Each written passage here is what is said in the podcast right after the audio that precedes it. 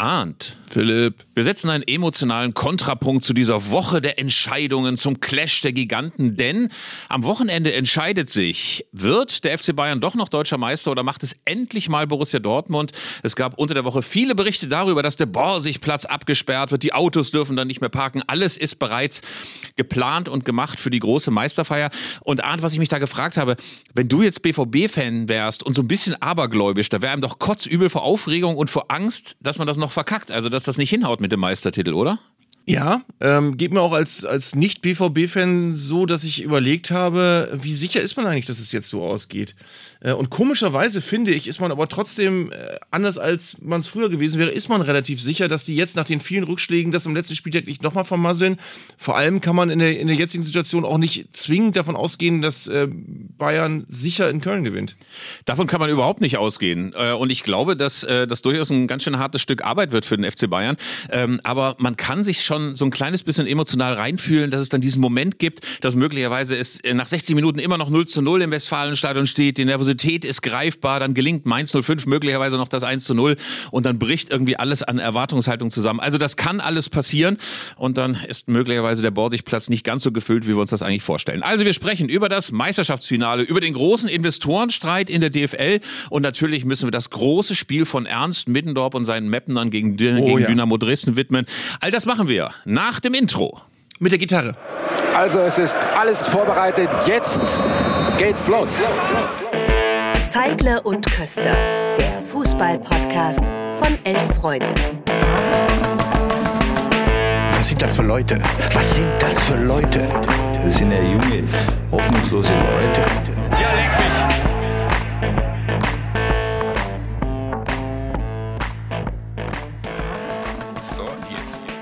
Ach, Philipp, die ganze Schnelllebigkeit dieses Fußballs, das ganze verrückte Geschäft ist deutlich geworden, als ich äh, jetzt nochmal mir die Berichterstattung vom letzten Samstag angeguckt habe. Oder der Vorberichterstattung des Spieltags gab es dann Schalten nach München und nach Dortmund. Und unter anderem wurde dann äh, im, im, Vorhinein der Spiele gesagt, naja, es wird so sein, dass die Bayern heute gegen Leipzig vorlegen. Und dann wollen wir mal sehen, ob die Dortmunder in Augsburg nicht das große Flattern kriegen. Ähm, das wurde einfach mal so in den Raum gestellt, dass das höchstwahrscheinlich das Szenario ist, was passiert kam dann aber ja anders.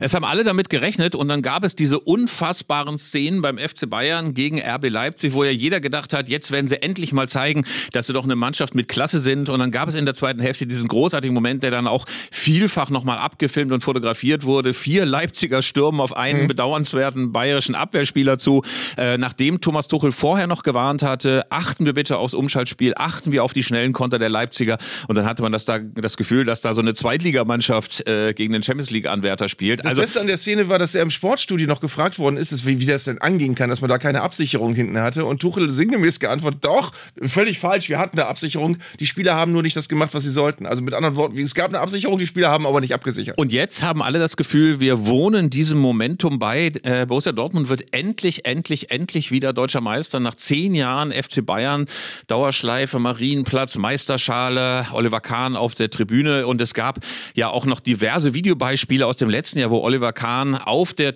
ähm, auf dem Rathaus am Marienplatz extrem die Klappe aufgerissen hat und gesagt hat, ja, die Konkurrenz stellt sich das so vor, dass sie auch mal Meister werden, aber so wird das natürlich nicht sein. Ich habe gehört, dass die Konkurrenz sich Hoffnungen macht, nächste Saison vielleicht mal Meister werden zu können. Und ich habe ja hier oben schon so das ein oder andere von mir gegeben, aber eins sage ich euch, diese Hoffnung können die sich abschminken. Die Schadenfreude ist groß. Ich habe mich nur so ein bisschen gefragt, muss man nicht warten? Also muss, müsste nicht jeder beim BVB, also Funktionäre, Spieler, Trainer, Fans, irgendwie denken, wir feiern hinterher, aber jetzt konzentrieren wir uns einfach mal.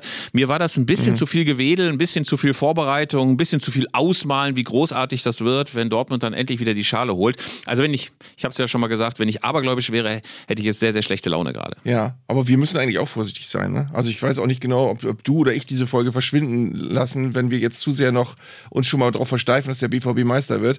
Also wir müssen das wirklich erstmal noch abwarten und äh, es kann noch nicht die Rede davon sein, dass Bayern München im Meisterrennen krachend gescheitert ist. Dafür kann noch zu viel passieren. Aber weil du diese Rede von Oli Kahn ansprichst, was ich ja bemerkenswert finde, ist nicht allein, dass er, dass er äh, da quasi ankündigt, der BVB wird, wird eh wieder keinen Stich sehen, sondern du siehst ja, dass der wirklich kein guter Redner ist. Ne? Also das ist, du siehst ihn da auf dem Rathausbalkon und es applaudieren auch nur so zwölf Leute gefühlt. Also der, wer will eigentlich so eine Louis van Gaal Rede halten, wo alles irgendwie am Boden liegt und losschreit äh, und er, er, er, sagt sowas und dann gibt es so Getuschel und so zwölf Leute klatschen verschüchtert und er hat auch keine keine Dramaturgie und er hat auch keine, er, er, er schafft es überhaupt nicht zu akzentuieren und, und äh, Dinge, Dinge zu betonen und das, er ist überhaupt kein Redner. Und ich glaube, äh, das ist wahrscheinlich auch das, was man ein bisschen bemängelt, dass er diese, diese Mir San Mir ähm, halt auch nicht ausstrahlt ohne hier jetzt eine Fachhochschule für Rhetorik aufzumachen, ist das, glaube ich, bei Oliver Kahn eines der großen Probleme, die auch so ihm als charismatischem Redner sehr entgegenstehen. Also er betont nicht, er spricht eigentlich jeden Satz gleich, ganz egal, ob der bedeutend ist oder unbedeutend. Äh, natürlich ist Louis van Gaal einer, der alkoholgeschwängert äh, und populistisch auf so einem Balkon noch ein bisschen dynamischer, noch ein bisschen fesselnder wirkt als Oliver Kahn. Aber möglicherweise wird genau das ihm auch zum Verhängnis, dass man von ihm eigentlich gar nicht so erwartet, dass er als CEO dieser großen Marke FC Bayern die großen strategischen Entscheidungen trifft, sondern dass er zumindest so als Leader of the Pack vorangeht. Und da fehlt es ihm möglicherweise an Empathie, an Wärme, an Begeisterungsfähigkeit. Irgendwie hört sich das alles immer gleich an, ob er jetzt über eine Auswechslung in der 60. Minute spricht oder über große Entscheidungen oder wenn er auf dem Meisterbalkon steht. Das steht ihm etwas im Wege, glaube ich. Ja, vielleicht ist das auch eines der großen Missverständnisse bei der Besetzung dieses Postens durch Oliver Kahn. Denn äh, wir haben ihn ja als Spieler wirklich richtig furchteinflößend oft in Erinnerung gehabt. Da ist er wirklich sehr aggressiv gewesen, sehr entschlossen, sehr vorangehend, sehr zupackend, auch verbal. Ähm, allerdings auch wirklich immer nur im Siegfall. Also es gibt auch diesen, du kannst dich bestimmt auch an diese Phase erinnern, wo, wo er permanent irgendwelche Patzer rechtfertigen musste. Da war er so zerknirscht und klein in Interviews und so. Und das hat man, das Gefühl hat man jetzt eigentlich auch gerade wieder, dass du, du hast dir eigentlich, glaube ich, als Bayern erhofft, du kriegst diese, diesen Winner-Typen mit der, mit der, mit der Mentalität, die er, die er vorlebt und die er ausstrahlt. Und den hast du halt überhaupt nicht. Du hast nicht den Spieler Kahn als Typ jetzt äh, als Funktionär in der Liga, sondern du hast einen völlig runtergedampften Oliver Kahn, der, der, dem all das fehlt, was er als Spieler noch an Aggression auf dem Platz gehabt hat. Äh, das kann er natürlich als, äh, als Vorstandsboss auch nicht haben, aber ähm, er ist halt ein, ein, ganz anderer Typ als der immer weitermachen, immer weitermachen kann. Äh, der ist er halt überhaupt nicht mehr. Und das, äh, das ist, glaube ich, das, diese, diese, dieses schiefe Bild, was äh, die Bayern jetzt auch gerade so ein bisschen verarbeiten. Und ich glaube, ein bisschen dazu beiträgt natürlich auch die anhaltende Diskussion darüber, ob der im Sommer überhaupt noch im Amt ist. Es gibt die üblichen Nachfolgerdiskussionen. Unter anderem wurde der Finanzvorstand Dresen genannt, der ihm nun nachfolgen könnte. Und man möchte zumindest mal darauf hinweisen, dass der jetzt in den letzten Jahren auch nicht als ganz großer Charismatiker äh, auf die große Bühne getreten ist. Wenn man jemanden suchen sollte, der quasi dem FC Bayern neue Orientierung gibt, der möglicherweise auch wieder ein bisschen menschliche Wärme in diesen Laden hineinbringt, dann sollte man möglicherweise nochmal in einem anderen Regal gucken. Ähm, ich habe mich ja auch mal so ein bisschen in der Szene umgehört. Natürlich gibt es viele Figuren, viele Personen, die einem da einfallen würden. Auch wenn Christian Seifert gerade damit beschäftigt ist, diesen Streamingdienst aufzubauen, der eine Konkurrenz sein sein soll zu Sky und Konsorten, ähm, wäre er sicherlich einer, den man sich beim FC Bayern gut vorstellen könnte. Bernd Reichert wird auch immer wieder genannt, der ehemalige RTL-Boss, der jetzt äh, Vorsitzender oder Geschäftsführer dieser schurkigen äh, Großclubvereinigung A, C, D, E 14 oder wie das Ding heißt, äh, ist. Also da glaube ich, ist das Kandidatenkarussell noch gar nicht richtig in Schwung geraten. Aber wenn wir mal ganz kurz hinüberschauen zu Borussia Dortmund, die man muss ja auch mal sagen, sehr, sehr gute Aussichten haben, gegen Mainz 05 zu gewinnen, äh, die ja schon die Saison seit Wochen ein bisschen austrudeln lassen, dann muss man auch schon sagen, dass das dann auch der historische Moment ist, in dem die Ära Klopp endlich abgeschlossen werden kann. Ich weiß nicht, wie du da so ja. drauf blickst, aber ich habe das Gefühl, seit Jürgen Klopp weggegangen ist, gibt es diesen Phantomschmerz, dass man wieder jemanden ja. sucht, der sich so identifiziert, der die Mannschaft so begeistert wie Jürgen Klopp. Und ich glaube, die allerwenigsten hätten gedacht, dass sie das ausgerechnet, um mal dieses Fußballerwort zu sagen, ausgerechnet in Edin Terzic finden? Naja, sie haben ja diesen Claim echte Liebe und das haben sie halt vorher versucht bei anderen Trainern zu finden und dann bei jedem Trainer gefühlt nach kürzester Zeit festgestellt, leider wieder ein ganz anderer Typ als Jürgen Klopp. Leider fehlt uns da ganz viel an, an Verbindlichkeit, an Wärme, an, an die Identifikation mit, den Malocher, mit der Malocher-Mentalität hier im Ruhrgebiet. Das passt alles irgendwie nicht. Äh, Tuchel hat nicht gepasst, Stöger hat nicht gepasst, ähm, äh, Wol, äh, wen, wen, Rose hat sowieso nicht gepasst. Also da hat äh, ganz, ganz viel immer gehakt und sie haben äh, letztendlich die schlauste Lösung gewählt, indem sie Edin Terzic äh, bei dem äh, Engagement von Marco Rose im Verein behalten haben und wussten, den können wir nochmal irgendwann brauchen.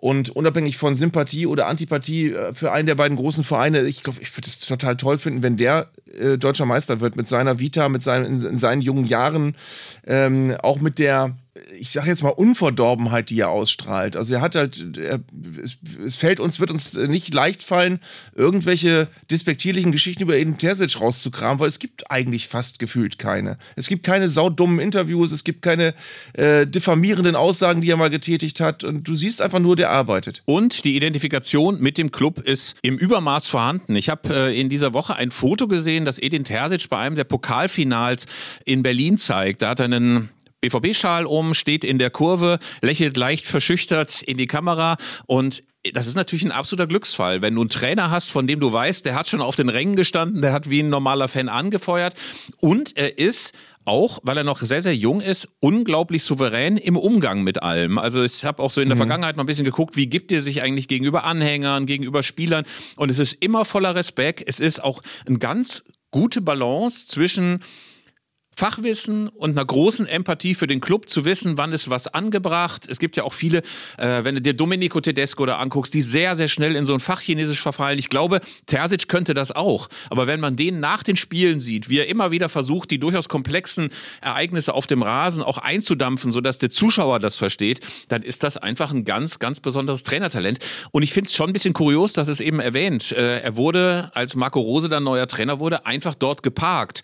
Und ich glaube, so ein bisschen mussten die Funktionäre, musste äh, die Chefs von Borussia Dortmund schon zu ihrem Glück gezwungen werden, dass sie irgendwann gesagt haben, hey, der hat schon mal für uns einen Pokal gewonnen, jetzt ist er Assistenztrainer, aber wir trauen es ihm wirklich zu.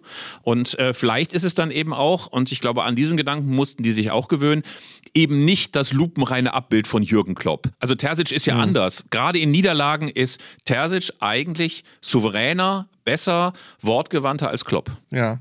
Ich kriege gerade übrigens, wir reden seit gut zehn Minuten das Gefühl, eigentlich sind das alles Dinge, über die sollten wir viel schlauer nächste Woche reden, ehe wir jetzt schon zu sehr in, in, in Würdigungen verfallen. Ja. Ähm, deswegen komm, Philipp, komm, jetzt äh, Nils Petersen oder Investoren? Investoren bitte. Investoren bitte. Ja, ich möchte mir dieses Thema wünschen, weil dieses Gesicht von Aki Watzke, jetzt mal unabhängig davon, dass der Meister werden kann.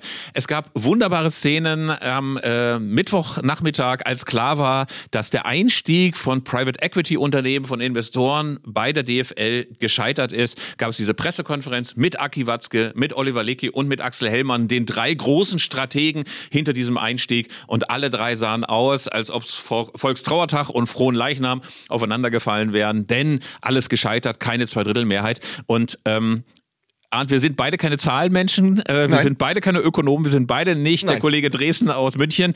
Ähm, was war so deine erste Reaktion, als dann die Nachrichten kamen, ist gescheitert? Oh, es folgt jetzt ein Schwall, fürchte ich. Also der Punkt ist, ich bin da wirklich nicht so sehr äh, ökonomisch im Thema, dass ich dir genau sagen kann, welche äh, monetären Konsequenzen jetzt für die Liga daraus erfolgen und welche, welcher Hebel jetzt in Bewegung gesetzt worden ist. Es geht mir wie dir, wir haben ein Gefühl zu dem Thema. Ähm, und ich habe äh, mir ganz, ganz viele Dinge durchgelesen und angehört seit gestern. Äh, sehr interessant ist unter anderem die Wortmeldung von Christian Seifert, dem ehemaligen DFL-Präsidenten, äh, der auf ein paar Dinge verwiesen hat, die man vorher hätte wissen müssen, nämlich oder wissen können, nämlich, dass die Vereine einfach sehr, sehr unterschiedliche Interessen haben und trotzdem so getan wird, als könnte es da einen Konsens geben, mit dem alle total glücklich sind. Wenn man dann aber gleichzeitig sagt, wir brauchen eine Zweidrittelmehrheit, ist eigentlich fast klar, dass man sich damit ins Knie schießt. Also ähm, Christian Seifert hat darauf verwiesen, dass eigentlich äh, von den 36 Vereinen der ersten beiden Ligen, und da ist ja zum Beispiel die dritte Liga, die auch eine Profiliga ist, noch nicht mal dabei, das heißt, die fällt ganz hinten runter, dass von diesen 36 Vereinen nur 10 Vereine eigentlich internationale Ambitionen haben. Aber um diese 10 Vereine ginge es ja im Grunde genommen. Also es ging ja nicht um, um wir stellen den VfL Bochum und, und Heidenheimer jetzt auf ganz sichere Füße finanziell und mit, mit einem Geldsegen, sondern es ging darum, wie kriegen wir es hin, dass wir international konkurrenzfähig bleiben. Aber aber eigentlich bei Licht betrachtet geht es ja, ging es vordergründig um die Konkurrenzfähigkeit von Bayern München und Borussia Dortmund, weil das die beiden großen Nutznießer sind. Und dann ist wiederum auffällig, dass das aber die beiden Vereine sind, wo A am meisten jetzt geklagt wird, B aber die Fans am lautesten dagegen waren. Also da, es gab Riesenproteste in München, in Dortmund gegen den Investoreneinstieg ähm, also da gibt es ja innerhalb der Vereine offenbar auch eine Riesenschieflage.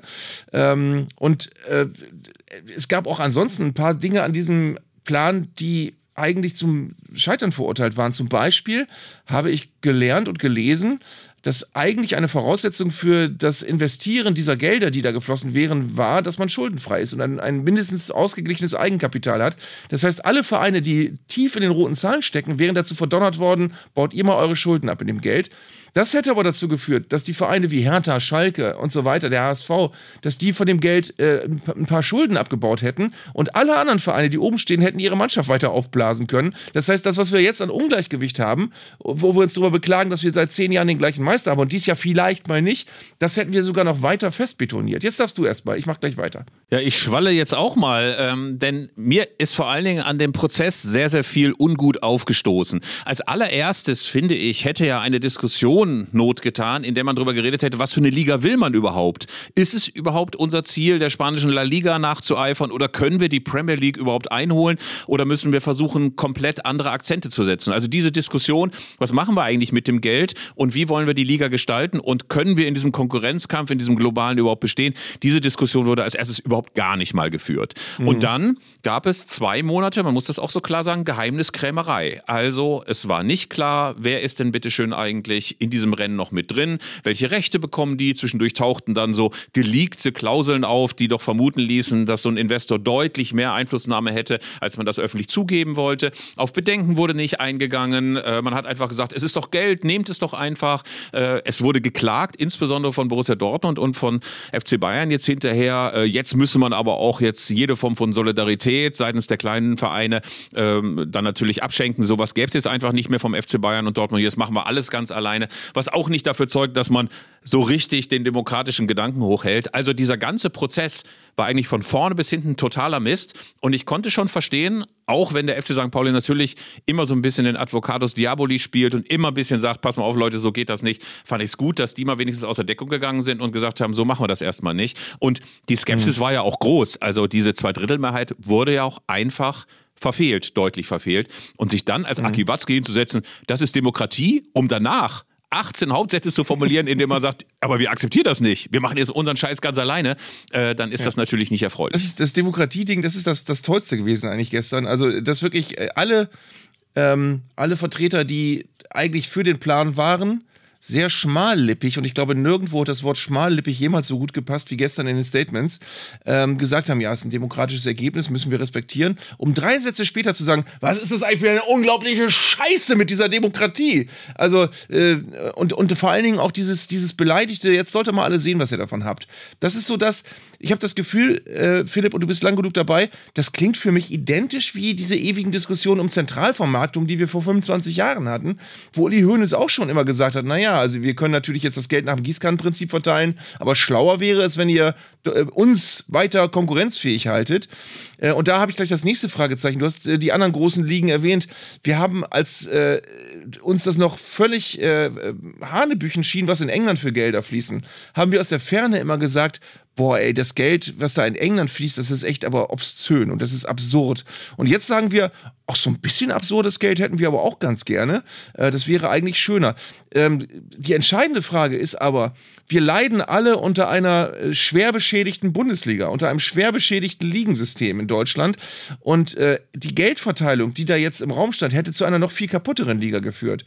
Das wäre aber einfach so in Kauf genommen worden mit dem Argument, ja, aber dafür sind die großen Vereine international konkurrenzfähiger. Nur davon davon hat, um das Beispiel wieder zu sagen, der VfL Bochum nichts. Ob, nun die Bayern und Dortmund in der Champions League jedes Mal zwei Runden weiterkommen als zuletzt. Davon hat die Liga nichts. Die Liga hat nichts von einer immer weniger vorhandenen Spannung, die dadurch jetzt ja sogar noch, wir, wir leiden alle darunter und, und vor Dingen so viele sekundäre Geschichten. Wir haben alle diesen, diesen 33. Spieltag verflucht, der zerstückelt war. Ähm, das alles würden wir uns doch äh, auf 20 Jahre festschreiben, dass wir noch viel mehr Einflüsse haben dass wir noch viel mehr Dinge vorgeknallt bekommen, die wir nicht wollen. Also das, und, und das ist genau das, wenn das alles nicht so ist, dann ist es eklatant versäumt worden, uns darüber zu informieren, was denn alles die vielen guten Dinge sind, die wir bekommen durch den Deal. Denn das hat nirgendwo stattgefunden. Und es hat auch keine vernünftige Diskussion darüber stattgefunden, was es denn für Alternativen gegeben hätte. Der 1. FC Köln hat zum Beispiel vorgeschlagen, und das, das gab es auch von verschiedenen anderen Stellen, dass man ja auch einen Kredit aufnehmen könnte. Man könnte sagen, passt mal auf, äh, wir ähm, holen uns ein bisschen Geld, äh, natürlich zu einem ordentlichen Zinssatz, aber dafür verhökern wir jetzt nicht einfach auf 20 Jahre unsere Vermarktungsrechte, unsere Fernsehrechte und das Tafelsilber, was die DFB, äh, was die DFL so alles noch ähm, verfügbar hat. Also von daher äh, ist von vorne bis hinten eigentlich alles schiefgegangen. Und man muss es ja auch ganz klar sagen, dieses Thema ist jetzt erstmal tot. Man wird in den nächsten Jahren mit diesem Thema nicht neu anfangen können, also zumindest keine Investoren reinholen können, weil man blamiert sich ja auch als DFL-Spitze, wenn man immer wieder zu irgendeinem Unternehmen sagt, mach doch mal ein schönes Angebot, aber am Ende sagt man, man will eigentlich doch nicht. Ja, aber das ist, das ist die nächste große Frage, die sich mir gestellt hat. Warum ist das Thema denn eigentlich tot? Warum sagt man nicht, dass da ist so viel Gutes, was wir eigentlich vorhatten?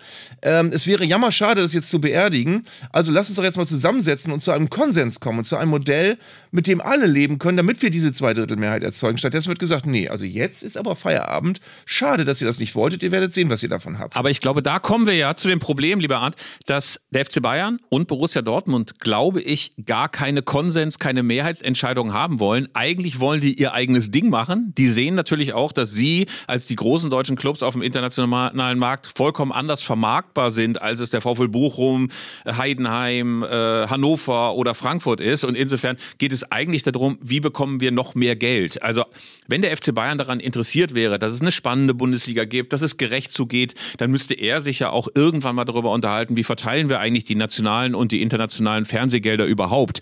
Und ähm, ich, ist schon ein bisschen lustig, dass der FC Bayern in solchen Sachen, wo es mal nicht nach seiner Nase läuft, immer sofort die Apokalypse an die Wand malt, genauso wie Borussia Dortmund. Wir sind jetzt nicht mehr konkurrenzfähig, die Bundesliga stirbt. Das ist ein bisschen so wie Kaiserslautern am Abstieg. Die Region stirbt, die Liga stirbt, wir haben keine Chance mehr. Selbst Albanien, die Türkei und Ungarn werden uns überholen. Also diese apokalyptischen Szenarien, die muss man nicht unbedingt glauben. Ja, also es ist vor allem ja so, ist, wie gesagt, das Wort Solidarität kam ja auch ganz oft vor. Ähm, verteilt doch die Gelder gerechter und macht die Liga spannender. Was meint ihr, was ihr dann für Solidarität erreichen würdet bei den kleineren Vereinen und bei den Zweitligisten? Ne? Also, wenn man, indem ich dazu führe, dass das Gefälle noch größer wird, sorge ich nicht für Solidarität. Ähm, eine gerechtere Verteilung der Fernsehgelder würde seit vielen Jahren zu mehr Solidarität führen. Äh, und vor allem, du hast eben äh, erwähnt noch, äh, immer mehr Geld reinzuschaufeln in dieses System Ligenfußball in Deutschland, führt eben auch dazu, dass du Vereine, die seit vielen, vielen Jahren darunter leiden, dass sie einfach schlecht gemanagt werden, belohnt belohnt werden, nachdem man sagt, okay, ihr habt jetzt jahrelang schlecht gearbeitet, aber hier habt ihr mal ein bisschen frisches Geld, dann könnt ihr das ein bisschen wieder gerade biegen. Auch das ist ein Effekt, den kann niemand wollen. Und als letztes muss man, glaube ich, auch nochmal erwähnen, wie wichtig die öffentlichen Bekundungen der Fanszenen waren. Also, dass in den Kurven bei Hertha BSC, bei Borussia Dortmund, beim FC Bayern und vielen anderen zu lesen war, Nein zum Einstieg der Investoren war für mich sehr, sehr wichtig, weil es ein gutes öffentliches Korrektiv war zu dieser Jubelstimmung, die sich zwischendurch mal in der DFL breit gemacht hatte, von wegen, jetzt beginnt das goldene Zeitalter, jetzt äh, können wir alle äh, nochmal extrem viel Kohle neu einkassieren sehr, sehr wichtig, dass man sich artikuliert hat und gesagt hat, das hat keinen Rückhalt in den Fankurven. Und ich möchte auch schon fast abschließend sagen, erstens ist auffällig, die Kritik an dem Scheitern dieses Modells klingt wirklich wie vor 50 Jahren. Also die Kritik an äh, einer, einer nicht, einem nicht erfolgten Booster der ganz großen Vereine war, vor, war in den 80ern, 90ern schon die gleiche wie heute. Ähm, zweitens, die wirklich die, die schlauesten Sätze kamen wirklich von Christian Seifert, der unter anderem gesagt hat, den Satz hätte ich gerne als Schlusssatz jetzt genommen, ich möchte danach aber noch was sagen. Äh, letztendlich ist es der Energiehalt, der Energie, Energieerhaltungssatz, wenn alle in unterschiedliche Richtungen ziehen, dann bewegt sich am Ende nichts. Genau das ist das, was passiert ist. Ähm, und jetzt aber jetzt pass auf, jetzt stelle ich ein Theorem auf. Äh, ich frage mich, ob wir nicht eigentlich ähm, dadurch, dass wir jetzt dieses Modell verhindert haben, und ich, ich frage es wirklich nur, ich, will's, ich weiß nicht, ob es sau dumm ist, was ich jetzt sage, letztendlich dafür sorgen, dass der deutsche Fußball möglicherweise sogar ein Stück weiterkommt, weil wir eben nicht den Mist mitmachen, den englische Vereine mitmachen, äh, für zweitklassige Spieler 25 Millionen zahlen, Spieler mit Gehältern ausstatten, die dafür sorgen, dass diese äh, Spieler auf Jahre versaut sind, ähm, weil, weil, sie selbst bei einem mittelklassigen Zweitligisten äh, 8 Millionen äh, Euro pro Saison kassieren. Äh, das alles machen wir nicht mit. Vielleicht sorgen wir da, dadurch dafür, dass wir die überteuerten Zirkuspferdchen-Transfers ein bisschen eindämmen und dafür viel mehr gezwungen sind, auf eigene Spieler zu bauen, die, die, die man hervorbringen muss. Das ist jetzt dann viel notwendiger, als es gewesen wäre, wenn du jetzt anfängst mit äh, Geld, was reingeschwemmt wird, äh, mal groß shoppen zu gehen. Das haben wir jetzt nicht und vielleicht ist das gar nicht schlecht. Ohne jetzt auch die alte Story immer wieder bemühen zu wollen, dass die Bundesliga natürlich anders ist, weil es Stehplätze gibt, weil es eine großartige Stimmung gibt, weil die Stadien großartig sind, weil du dich natürlich auch als Liga bemühst, nachhaltiger, umweltbewusster, gesellschaftlich verantwortlicher zu sein, als das möglicherweise in England oder in Italien oder Spanien ist. Aber natürlich ist das der Weg, den man eigentlich beschreiten muss. Und vielleicht muss man nicht immer, nicht immer mit offener Hose und feuchten Gedanken an die Premier League denken und denken, ach Mensch, so schön wäre das, wenn das genauso wäre wie in England. Ich finde, du siehst es gerade, was das für Fallstricke hat. Bei Newcastle gibt es Saudi-Arabien, einen Staatsfonds, der da gerade in Amt und Würden ist. Äh, das ist so ein Club, der jetzt große Erfolge feiert. Aber wenn du weißt, du gehörst Saudi-Arabien, der gleichzeitig bei der arabischen Liga den Kollegen Assad, einen Völkermörder vor dem Herrn, mit Bruderkuss begrüßt, dann weißt du eben auch um die politischen Verstrickungen, die es geben kann äh, und ob man das so geil findet, dass man dann äh, in einem Club ist, der so einem Besitzer gehört, wage ich auch mal zu bezweifeln. Aber wir ähm, sehen natürlich auch, und das wird dann jetzt ein bisschen die Zukunft zeigen, dass dieses Investorenthema nicht komplett abgeschlossen ist. Natürlich braucht die Liga auch Geld, natürlich muss sie sich modernisieren, natürlich muss sie sich neue Ziele setzen. Insofern wird auch Aki Watzke aus dem beleidigten Winkel irgendwann wieder rauskommen, zumal er möglicherweise ja am Samstagabend schon die Meisterschale um den Bordigplatz tragen kann. Lieber Arndt, wir müssen mal so ein bisschen den Kessel Buntes aufmachen, denn es gibt so viele Aufregerthemen. Ja. Als allererstes muss ich über Saisonabschlussfahrten vor dem letzten Spieltag lästern. Denn Oh, mein okay, Heimatverein okay. Arminia Bielefeld, ich möchte das nochmal kurz jammernd vortragen. Die Situation ist wie folgt. Wir also Arminia muss in Magdeburg gewinnen, unbedingt. Also wenn wir nicht gewinnen, ist ohnehin alles vorbei. Und gleichzeitig müssen auch noch Braunschweig und der 1. FC Nürnberg allerhöchstens unentschieden spielen. Und nun spielt, wunderbarer Zufall, der 1. FC Nürnberg am Wochenende in Paderborn bei unserem ostwestfälischen Konkurrenten. Und es gab nach dem letzten Wochenende durchaus Bekundungen aus Paderborn, aus dem Umfeld, ja, wir tun alles, damit die Arminia in der Liga bleibt. Und jetzt lese ich, die sind sofort auf eine Bums- und Feierfahrt nach Mallorca gefahren. Direkt am Wochenende, zack, einfach mal auf die Balearen und gefeiert. Und ähm, da bin ich ein bisschen wütend geworden. Bei mir in der Arminia WhatsApp-Gruppe ging es sofort hoch her. Da kann doch nicht sein, dass sie sich da das Hirn wegballern. Pustekuchen, die werden wahrscheinlich schön abschenken gegen Nürnberg. Und ich finde, ich weiß nicht, wie du das siehst als Moraltheologe, sollte man das nicht verschieben? Ich meine, billige Flüge gibt's ja auch nächsten Montag noch. Ja, macht man nicht, finde ich. Also man weiß, dass es äh, öffentlich wird, man weiß, dass es doof aussieht. Äh, es wird völlig, ist völlig klar, dass das nicht leistungsfördernd ist. Das ist ja der Grundgedanke. Also es, wenn, man, wenn man vor einem Spiel, in dem es für einen Verein noch wirklich um Existenzielles geht, etwas tut, was definitiv der sportlichen Leistungsfähigkeit abträglich ist, und das ist vermutlich ein Mallorca-Trip, zumindest so wie ich sie kenne, dann, äh, dann ist das nicht gut, dann ist das nicht professionell und es ist ein ganz schlechtes Signal. Ich finde ja, wenn du jetzt nur noch eine Partie hättest, wo es um zwei Mittelklasse-Mannschaften geht und sich alle zwischen Baum und Borke und zwischen ähm, Gut und Böse irgendwo befinden, dann finde ich das völlig okay, dass du so eine Sauffahrt machst, dass der SV Darmstadt 98 eine Polonaise äh, gemacht hat und nach Mallorca gefahren ist, ist doch alles wunderbar. Aber ich finde, wenn du noch irgendwas vor dir hast, wo es wirklich noch um was geht, ich will jetzt nicht sagen, wo Existenzen dran hängen, so heißt es ja auch immer dann immer in so moraltheologischen Abhandlungen, aber trotz allem, ich finde, das macht man dann einfach nicht und dann verschiebt man diese Fahrt einfach noch ein kleines bisschen. Obwohl ich ja sagen muss, es gibt ein Erlebnis, wo ich denke, gut, dass sie gefahren sind. Ich kann mich erinnern, dass wir mal eine Veranstaltung mit Ralf Gunesch hatten, als der mit Ingolstadt Meister geworden ist. Und der war bei uns auf einer. Veranstaltung, Felgenralle, und er war bei uns auf einer Veranstaltung und äh, sagte, ja, ich bin nur gerade auf Mallorca, aber ich bringe auch noch was mit. Und dann kam er zu uns, zu dieser Veranstaltung nach Hamburg und hatte so eine Tasche dabei. Und er war auch noch so restalkoholisiert, glaube ich. Oder ich weiß nicht, wie viel Ralf Gunesch trinkt. Ich glaube, bei ihm ist es immer nur Nein, nein, Ginger nein, Ale. nein, das- naja, nein. auf jeden Fall. Nein. Ähm, nein, auf jeden Fall kam Ralf Gunesch an und hatte so eine Tasche dabei und hatte die völlig zerbeulte und verbeulte Zweitligameisterschale dabei. Die aussah, als ob sie im Bierkönig noch einmal durch 430 Kegelclubs durchgereicht worden ist. Die sah aus, du kämst nicht auf die Idee, dass das die offizielle Meisterschaftstrophäe ist. Die hat ja ohnehin diese Radkappenoptik, dass du das Gefühl hast, dass die gerade von so einem Audi Allrad äh, Roadster äh, abgeschraubt worden ist. Ähm, da konnte ich verstehen, dass Ralf und seine Mann äh, vom FC Ingolstadt damals die Nacht zum Tag gemacht haben. Aber ansonsten finde ich, man sollte das einfach äh, verschieben auf den ersten Tag nach dem Saisonfinale. Sage ich als Theologe. Äh, Erstens, da würde ich dir zustimmen. Zweitens, kleiner Schlenker noch, kennst, kannst du dich auch an dieses legendäre Video erinnern, wo Rudi Assauer, der DFB-Pokal beim Autokorso vom Laster fällt und man hört das Ding scheppert unten aufkommen und man hört Rudi Assauer Oh sagen und hinterher war der wirklich total windschief und der Typ, der, der das Ding repariert, die sitzen ja hier in Bremen, die Manufaktur Koch und Bergfeld, die die großen Pokale immer wieder aufbereiten, ähm, der hat gesagt, er, er musste weinen, als er den DFB-Pokal sah und sie haben ihn dann zwar wieder hingekriegt, aber das ist, äh, es passieren, passieren schon manchmal Dinge mit Pokalen. Und er war so unfassbar zerdeppert oder waren, ich finde ja diesen ähm, Namen für die Edelsteine so schön, Turmaline, die auf dem DFB-Pokal sind. Ähm, dieses runterfallen lassen ist natürlich immer blöd. Äh, Bei äh, Ajax Amsterdam war es auch mal so. So. Da flog dann auch die holländische Meisterschale vom Doppeldeckerbus und ein total besoffener Fan lief dann hochgereckten Armes äh, mit dieser Meisterschale noch durch die Masse und ließ sich feiern. Also es ist immer eine schlechte Idee, hochalkoholisierten Spielern, die schon ordentlich Atür auf dem Kessel haben, diese Meisterschale in die Hand zu drücken. Aber jetzt Ernst Middendorp. Der große, der große Emsländer, möchte ich sagen. Ähm, wir hatten ja, das muss man noch kurz zur Geschichte erzählen, eigentlich ja vorgehabt, zum letzten Heimspiel gegen Dresden hinzufahren. Bedingung, wenn der Klassenhalt schon klar ist, wenn Ernst Middendorp die Meppener zum Klassenhalt geführt hat. Ansonsten fanden wir es ein bisschen unpassend, weil wir wollten ja keine Spaßtour machen, wenn es um den Club so richtig um was geht. Jetzt ist der SV Meppen abgestiegen, aber es hat sich Großartiges zugetragen bei diesem Spiel gegen Dresden. Äh, du hättest auch gedacht, dass die äh, Dynamo das gewinnt, ne? Die Dynamo, sage ich. Das Dynamo, der Dynamo. Einfach Dynamo Dresden, das Dynamo Dynamo Dresden das gewinnt. Ja, ich fahre übrigens am Wochenende zu die Union. Aber das ist nur am Wochenende, das nur, das nur am Rande. Äh, ja, das Ding ist, ich habe das, ich habe das auf dem Schirm gehabt, dass dieses Spiel stattfindet und habe wie die meisten Menschen gedacht, na gut, was soll das schon werden? Also Meppen ist schon abgestiegen, Dresden wird mit dem Messer zwischen den Zähnen alles tun, um da einen 3, 4, 5 zu 0 Sieg mit nach Hause zu nehmen und dann aus eigener Kraft aufzusteigen. Äh, und dann irgendwann habe ich auf den Ticker geguckt und gesehen, okay, 0 zu 1, äh, leg dich wieder hin. Und dann habe ich irgendwann eine, eine WhatsApp bekommen von einem lieben Freund, der gesagt hat, ey, Wahnsinn in Meppen. Und habe ich gedacht, okay, dann guckst du jetzt mal nach. Und da war gerade das 4 zu 1 gefallen. Ähm, es ist eins der Fußballspiele, das im, Prinzip vom Verlauf her völlig unlogisch abgelaufen ist.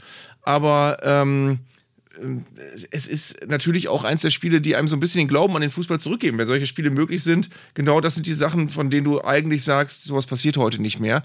Äh, ich persönlich muss sagen, dass ich ein bisschen befremdlich finde, ähm, dass man äh, aus Dresdner Sicht, und man ist wirklich auseinandergenommen worden in der zweiten Halbzeit, ähm, die, die gelbe Karte für den Spieler Park moniert, die erste, die er bekommen hat, äh, weil die sei ja nicht, nicht äh, korrekt gezeigt worden und deswegen fechtet man das Ergebnis jetzt so ein bisschen an. Auch nicht richtig, aber schon so ein bisschen. Hast du das mitbekommen? Natürlich habe ich das mitbekommen, zumal das ja die neuralgische Aktion war, die Dynamo Dresden dann am Ende den Sieg gekostet hat, weil er flog dann fünf Minuten später vom Platz, weil er ja auch noch einen Gegner weggecheckt hat und das Gejammer war hinterher groß und die Begeisterung Stimmung wiederum bei den Mapnern, obwohl sie abgestiegen waren, in einer gut gefüllten Hensch Arena heißt das früher, Hindenburg Stadion oder Emsland Arena oder wie das auch immer hieß. Naja, auf jeden Fall war die Stimmung so großartig, dass der Stadionsprecher von SV Meppen am Ende so ein bisschen die Fassung verlor.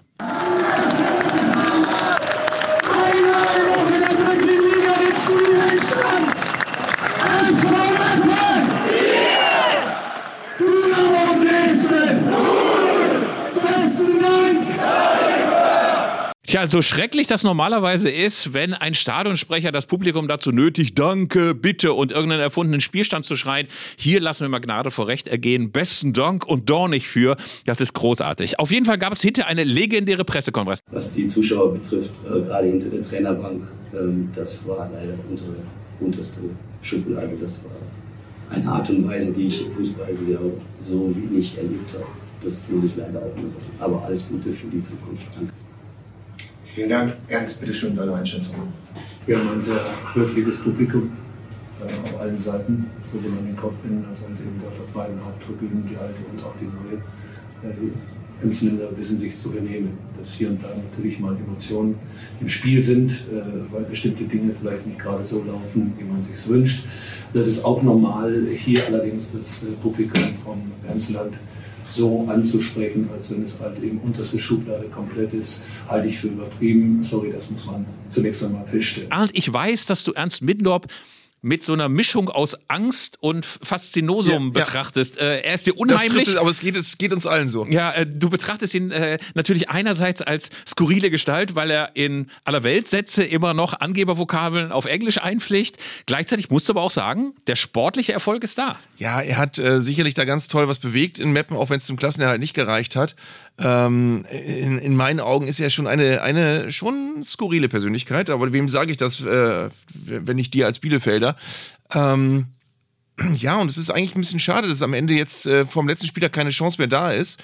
Aber äh, du hast mir, ich kann verraten, du hast mir unter der Woche schon geschrieben, jetzt fahren wir aber zu einem Regionalligaspiel, oder? Weil, sobald es geht. Genau, und äh, es wurde noch ein bisschen Futter hinzugefügt und Motivation, weil Ernst Middendorp inzwischen auch fix als Regionalligatrainer für den SV Meppen bestätigt worden ist. Er wird nicht nur Trainer, sondern auch eine Art Sportdirektor. Also quasi der starke sportliche Mann muss dann sehr viel zusammenarbeiten, natürlich mit den Jugend- und Nachwuchstrainern, aber er bleibt. Das hatten viele vorher gedacht, oh, Ernst ist für die Regionalliga zu teuer, aber er hat ganz gut begründet dass er nach all den Herausforderungen, er hat alles erreicht, Champions League, afrikanische, ähm, er war auf allen Kontinenten der Welt unterwegs. Jetzt ist die letzte große Herausforderung der SV Meppen in der Regionalliga. Ich habe nochmal nach dem Stadionnamen geguckt. Ähm, Hensch Arena seit neun Jahren, davor Map Arena, zwei Jahre lang nur, davor Vivans Arena Emsland, davor Emsland Stadion, davor sehr, sehr lange Hindenburg Stadion und es wurde vor 99 Jahren übrigens erbaut als Meppener Sportplatz. Die ersten drei Jahre hieß es Meppener Sportplatz. Da hat man sich richtig Mühe gegeben. Ne? Aber schön war ja auch im Hindenburgstadion, da habe ich noch großartige Erinnerungen dran, als wir aufstiegen 1995 in die zweite Liga.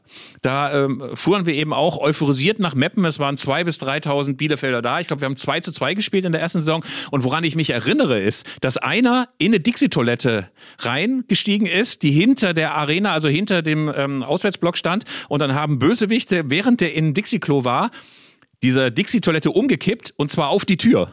Oh. Und er kam einfach nicht mehr raus. Er kam nicht mehr raus und ich vermute mal, dass die ganze ungute Mischung aus Ausscheidungen und Chemikalien sich auch über Ja, ihn noch ergoss. auf.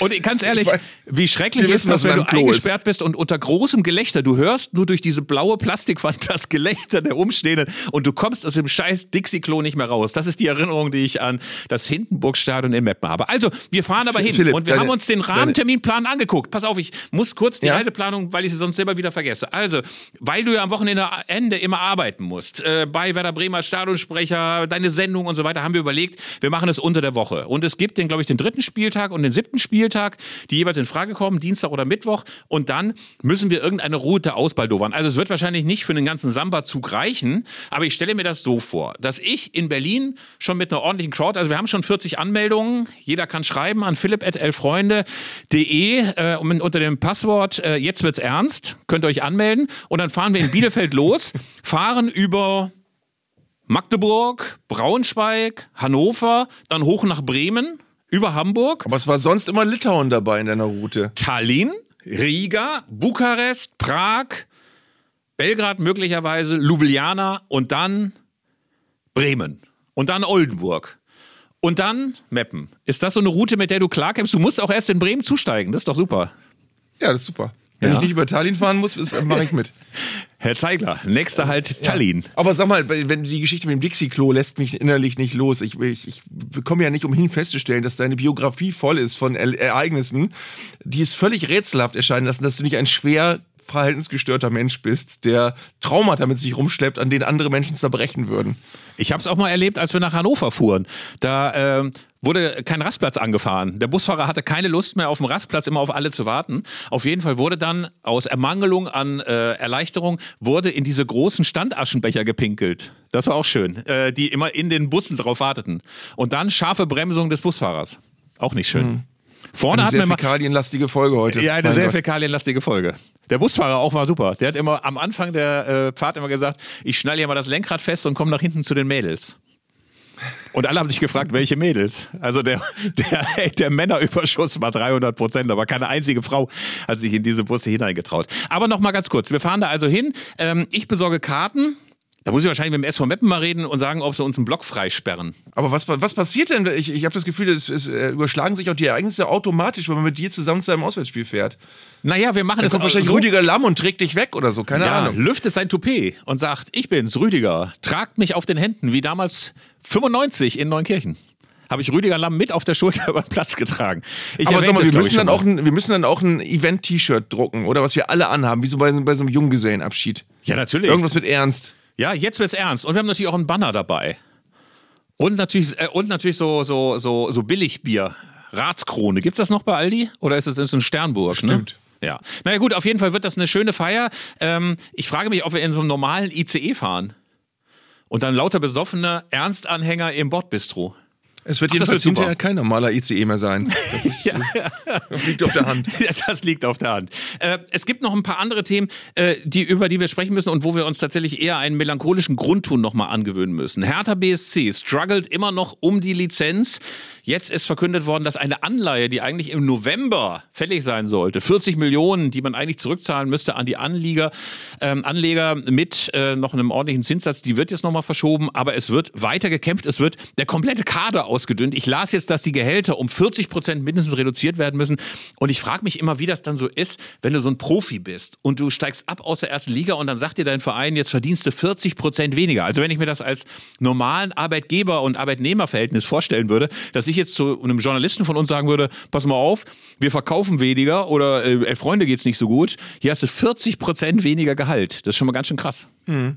Ich frage mich aber, du bist da näher dran, weil du sitzt ja in Berlin, ob nicht eigentlich analog zu dem, was ich vorhin über die Konsequenz aus dem geplatzten Investorendeal äh, genannt habe, ob das nicht ähnlich auch in Berlin passiert und auf einer anderen Ebene, dass Berlin jetzt oder die Hertha jetzt eigentlich gezwungen ist, einen Weg zu gehen, mit dem sich die Fans automatisch wieder identifizieren werden. Nämlich, dass sie jetzt den letzten, den letzten Mist, der noch übrig geblieben ist von, von der Big City Club-Ära, ähm, rausfegen mit einem ganz, ganz großen Besen und sagen, okay Leute, jetzt äh, haben wir eigentlich nach wie vor kein Geld. Äh, wir können uns eine Zweitligamannschaft zusammenbauen, die so ein bisschen mitspielen kann, aber die wahrscheinlich nicht äh, stark genug sein wird, um die Liga platt zu machen. Aber geht bitte diesen Weg mit. Und ich glaube, die werden das machen in Berlin. Also die werden den Weg mitgehen und sie werden aber auch wissen müssen, dass sie eben nicht die, die Bayern der zweiten Liga werden, äh, auch wenn sie Hertha BSC sind. Ich finde das einen Weg, der einerseits total faszinierend klingt und gleichzeitig natürlich auch große Tücken hat. Also das ist prinzipiell ja das Identifikationsmuster schlechthin. Du hast eine Mannschaft, du hast finanzielle Schwierigkeiten, du hast eine Notsituation, wo er jedem Anhänger, obwohl er das nicht zugeben möchte, auch so ein bisschen das Herz höher schlägt, weil er jetzt mal beweisen kann, dass er treu zum Club steht. Und dann hast du eben noch diese Fiktion, du hast einen Berliner Weg, du hast junge Talente. Hertha macht ja seit vielen, vielen Jahren eine herausragende Nachwuchsarbeit und die ziehst jetzt einfach alle hoch und damit ähm, hast du automatisch ausschließlich echte Hertaner in dieser Mannschaft. Nur gleichzeitig ist es eben so, dass du nur mit jungen Leuten in der zweiten Liga nicht sofort oben mitspielen wirst. Also wenn man sich alle Prospekte anschaut, alle Börsenmitteilungen, alle Ad-Hoc-Mitteilungen, die Hertha rausgegeben hat, dann ist immer die Rede davon, sofortiger Wiederaufstieg. Und dann denke ich, wenn du so 17, 18, 19, 20-Jährige hast, die alle super sind,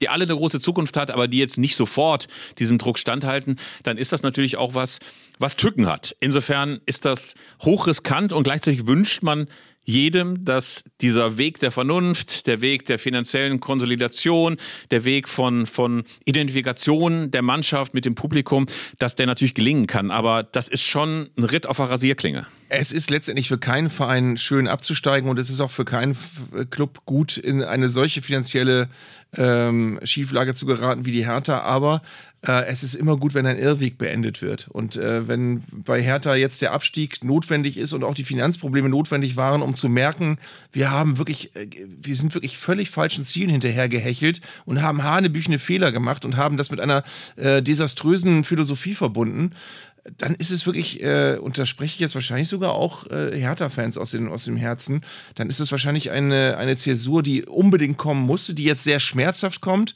aber die dazu führt, dass Hertha wieder ein bisschen mehr Hertha ist. Und das äh, wünsche ich allen Hertha-Fans, die im Moment gerade sehr leiden. Ja, und natürlich kann das passieren, dass Hertha wie Phoenix aus der Asche kommt und gleichzeitig sieht man dann auch immer noch den Lokalrivalen aus Köpenick, der möglicherweise Champions League oder mindestens Europa League spielt. Also natürlich sind das keine leichte Zeiten für die Hertaner. Äh, ansonsten ist ja immer noch ganz, ganz viel Gezitter. VfL Bochum weiß es noch nicht, haben immerhin ja 1 zu 1 bei Hertha gespielt. Schalke könnte irgendwie runtergehen.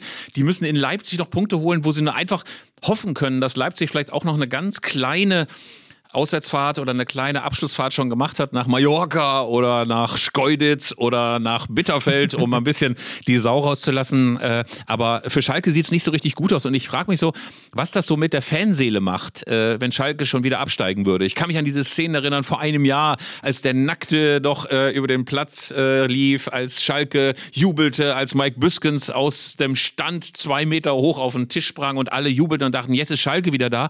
Und dann merkst du, ey, du bist eine lupenreine eine Fahrschulmannschaft geworden. Du hast vor ein paar Jahren noch Champions League gespielt. Immer hieß es, wird Schalke Zweiter oder Fünfter, man weiß es nicht genau. Äh, und jetzt hat man das Gefühl, man pendelt wie der 1. FC Köln oder wie der HSV oder andere äh, zwischen den Ligern hin und her. Also mich würde es deprimieren als Schalker. Ja, aber du gehst ja mit einem ganz anderen Gefühl, wenn du denn in die zweite Liga gehen musst, gehst du mit einem ganz anderen Gefühl in die zweite Liga als äh, vor zwei Jahren. Du gehst mit dem Gefühl in die zweite Liga erstens, du hast einen Trainer, mit dem du was anfangen kannst. Vor zwei Jahren gab es ja diese Gramozis-Episode dann noch, wo keiner genau wusste, warum haben wir den jetzt eigentlich noch geholt. Der war dann gleich in der zweiten Liga verbrannt.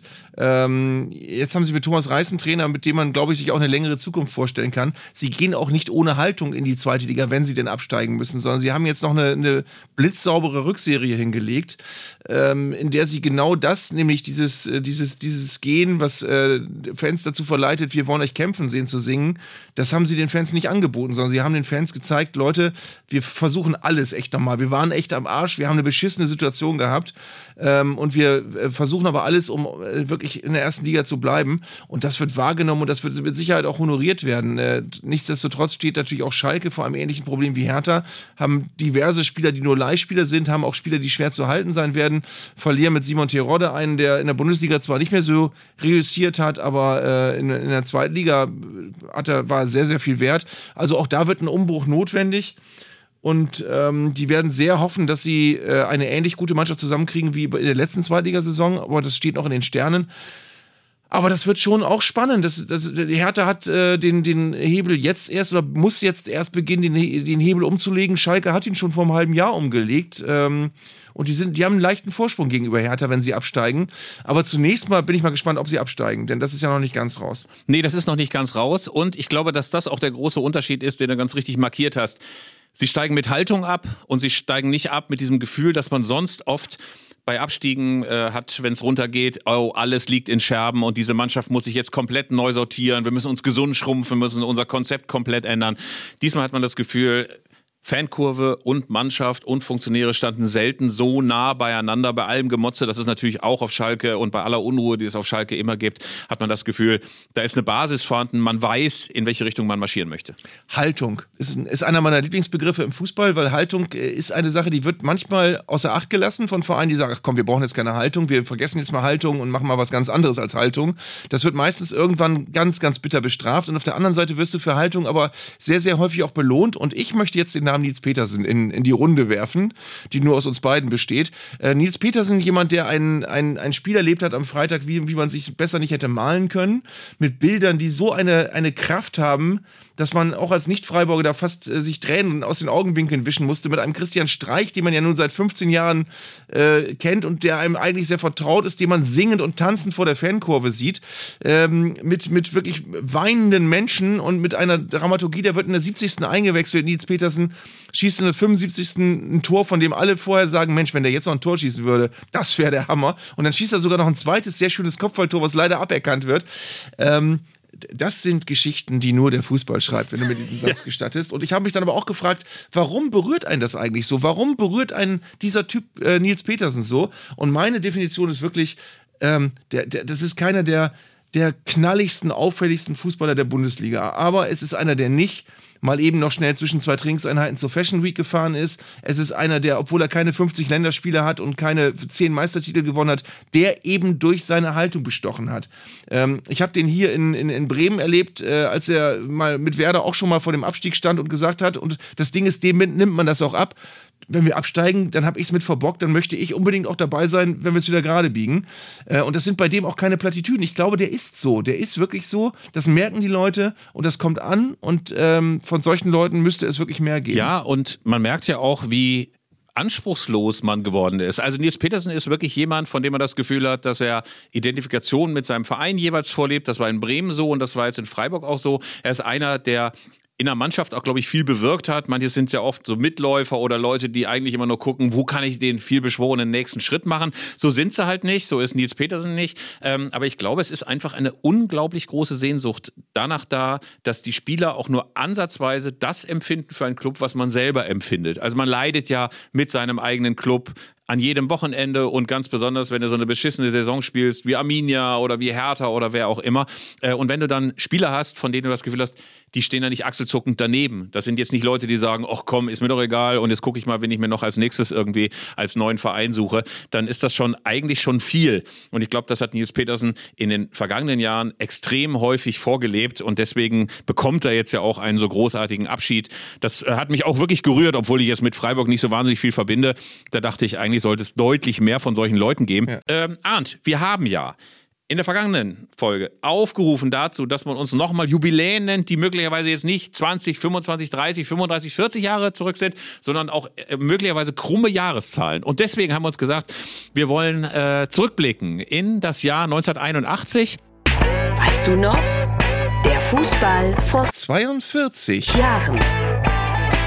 Lieber Philipp, ich habe ein Fußballmagazin rausgekramt. Was sagt dir Fußballmagazin? Meine Lieblingszeitschrift, eigentlich Elf Freunde in Gut. Gab es in den 80er Jahren, glaube ich, kam aus dem Hause Kicker, glaube ich, aus dem Olympia Verlag und war Ja. eigentlich alles das, was der Kicker nicht ist. Also der Kicker war damals ja noch sehr viel dröger, äh, sehr viel Kreuztabellen, sehr viel Spielberichte nach Schema F, sehr viel 1 zu 0 Berichterstattung, Noten und so weiter. Und das Fußballmagazin war bunt, unendlich viele Home Stories, geile Zitate. Es war ja auch noch eine Zeit, in der Fußballer Magazine in ihre Wohnungen ließen. Ne? Also äh, heutzutage sind das ja immer nur noch komische, gesichtslose Apartments, aber damals hatte man sich die Buden, weil man ja auch länger bei einem Verein blieb, besser eingerichtet. Und das war das Fußballmagazin. Sehr, sehr bunt. Äh, ich habe hier eine Ausgabe rausgepickt aus dem Mai, Juni 81. Es erschien alle zwei Monate. War sehr boulevardesk, sehr hochglanzig gemacht, immer mit einem großen Poster in der Mitte ähm, und immer mit, mit so Randthemen. Die Themen dieser Ausgabe sind, wenn ich Seite 1 mal zitieren darf, Toni Schumacher gibt Antwort auf aktuelle Fragen. Die Wahrheit über mein kaputtes Knie. Dann haben wir sehr interessant und auch aktuell wieder Exklusivinterview. Bayern-Manager Uli Hoeneß bekennt, keiner ist so verhasst wie ich. Ähm, Kaiserslauterns Libero Neues zieht Vergleiche, Pet sei eine ganze Klasse besser als Beckenbauer. VfB Stuttgart auf neuem Kurs, macht Millionen locker, die Grenze zum Wahnsinn und super Wendeposter auf der einen Seite Manny Boxmüller, auf der anderen Seite der neue HSV.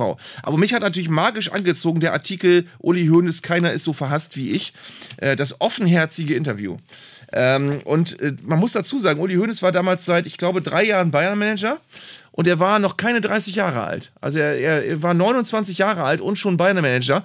Und ich kann verraten, dass ich in diesem Sommer, im Sommer 81, mal mit meinen Eltern nach Tirol gefahren bin und wir haben Stationen gemacht in München. Ähm, bei Bekannten haben wir übernachtet und ich habe dann gesagt, ich möchte gerne mal zur Sebener Straße. Und ich bin dann zur Sebener Straße gelaufen mit meinem Kicker-Sonderheft, um mir Autogramme zu holen. Die Sebener Straße war damals auch schon bei der, bei der, da, wo die Sebener Straße heute auch noch ist, aber du konntest theoretisch dich auf dem Trainingsplatz hinter das Tor setzen. Äh, das war also alles ganz, ganz offen. Du konntest da einfach rein, du konntest wieder raus, du konntest überall rumlaufen. Ähm, du, äh, wenn du dich in die Tür gestellt hast, da mussten Rummeniger und Breitner sich damals an dir vorbeidrängeln, weil sie zum Training mussten. Ähm, und Interessant war, dass ich eine Episode gesehen habe, die mich damals total beschäftigt hat. Und zwar bin ich irgendwann mal, dann habe ich da oben rumgelungert in der damaligen Geschäftsstelle des FC Bayern und dann ging so eine Tür auf und es ging die Tür zu einem Raum auf, da stand so in Hufeisenform, standen Tische wie in einem Klassenzimmer und auf den Tischen lagen hunderte von Bällen und die Spieler mussten nach dem Training da rein und mussten die alle signieren und dann wieder raus. Und das ist etwas, was Uli Hoeneß eingeführt hat und das ist eine sehr interessante Randnotiz in diesem Artikel wo Uli Hoeneß nämlich ähm, sagt, er, er hat ganz viele, ähm, ganz viele Ideen, wie er den Fußball besser vermarkten kann. Und er wird gefragt, folgende Frage. Ein ehrgeiziges Projekt soll nächste Saison anlaufen. Sie wollen den FC Bayern besser vermarkten und sind deshalb aus dem Bundesliga-Pool, der bisher den Verkauf von Vereinsartikeln wie Schals, Trikots etc. unter sich hatte, ausgestiegen. Und das ist so die Zeit. Früher, ähm, alte Menschen werden sich erinnern, gab es wirklich von jedem Verein eine Pudelmütze, einen Schal und eine Fahne und so eine Schirmmütze. Und das war alles. Und Aufkleber gab es auch noch und einen Wimpel. Aber das war dann alles. Die sahen von jedem Verein gleich aus, bis auf das Wappen, was dann ausgetauscht wurde. Und Uli Hoeneß ist derjenige, der ausgestiegen ist, um mehr Geld zu verdienen. Und jetzt halte ich fest. Richtig. Und dadurch garantiere ich unserem Verein eine halbe Million Mehreinnahmen. Wissen Sie, was wir bisher bekommen haben? 50.000 Mark. In der kommenden Saison werden wir es aber mindestens 500.000 Mark sein. So viel, wie wir in einem schlechten Bundesligaspiel verdienen. Also, äh, Uli Hoeneß hat da wirklich einen Quantensprung gewagt, hat die Vermarktung der, des FC Bayern vorangetrieben und hat tatsächlich, was putzig klingt bei diesen finanziellen Dimensionen, damals zementiert, dass der FC Bayern der Verein ist, der er heute ist. Genau in diesen Jahren ging das los. Und man darf nicht vergessen, dass Uli Hoeneß früher ja wirklich vor jedem Heimspiel gezittert hat. Der wusste, wenn es regnet, kommen fünf oder zehn oder 15.000 Zuschauer weniger. Das waren damals noch relevante Faktoren im Olympiastadion, weil man sich ja auch nicht unterstellen konnte und dann musste man mit seinem Bundeswehrparker oder seinem Ostfriesennerz sich auf der Gegengrade im Olympiastadion oder der, dem Gegenrund aufstellen, was dann oft dazu führte, dass sie gesagt haben, na, da bleibe ich doch lieber zu Hause. Also da war die Tendenz zu sagen, wir setzen sehr viel mehr auf ein ordentliches Marketing, sehr, sehr viel mehr auf ordentliche Fanartikel, einen Quantensprung. Insofern äh, war das schon Pionierarbeit, die Uli Hoeneß damals geleistet hat. Lustig aber auch, dass er drei Jahre Manager ist und schon total verhasst ist, total verhasst ist. Ich habe das Gefühl, dass das bei Uli Hoeneß auch ein bisschen Lebenselixier ist. Der mag das sehr, eigentlich wie Oliver Kahn, überall angefeindet zu werden. Ich glaube, da lädt sich seine Batterie, seine emotionale richtig auf. Äh, lustig, dass das auf jeden Fall damals schon so war.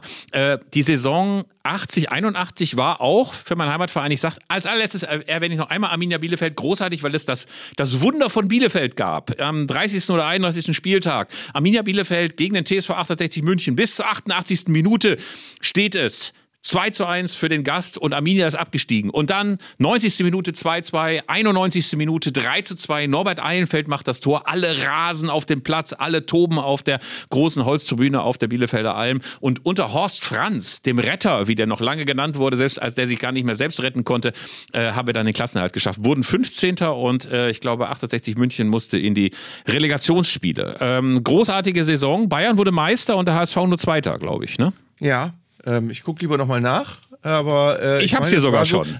Äh, vier Punkte ja. Vorsprung vor dem Hamburger SV, dritter VfB Stuttgart, vierter Kaiserslautern und fünfter Eintracht Frankfurt, abgestiegen Bayern 05 Uerding, der FC Schalke 04, die Fahrstuhlmannschaft und der TSV 68 München er ist ebenfalls abgestiegen. Äh, Rudi Völler war damals sogar noch beim TSV 68 München, hat auf der Bielefelder Alm gespielt, aber wie gesagt, Arminia hat's gewonnen, unter anderem deswegen äh, war auch sehr sehr lange bei uns, dass äh, die Ziffernkombination 1981 1981 unsere ähm, Codenummer für die Alarmanlage bei uns im Büro.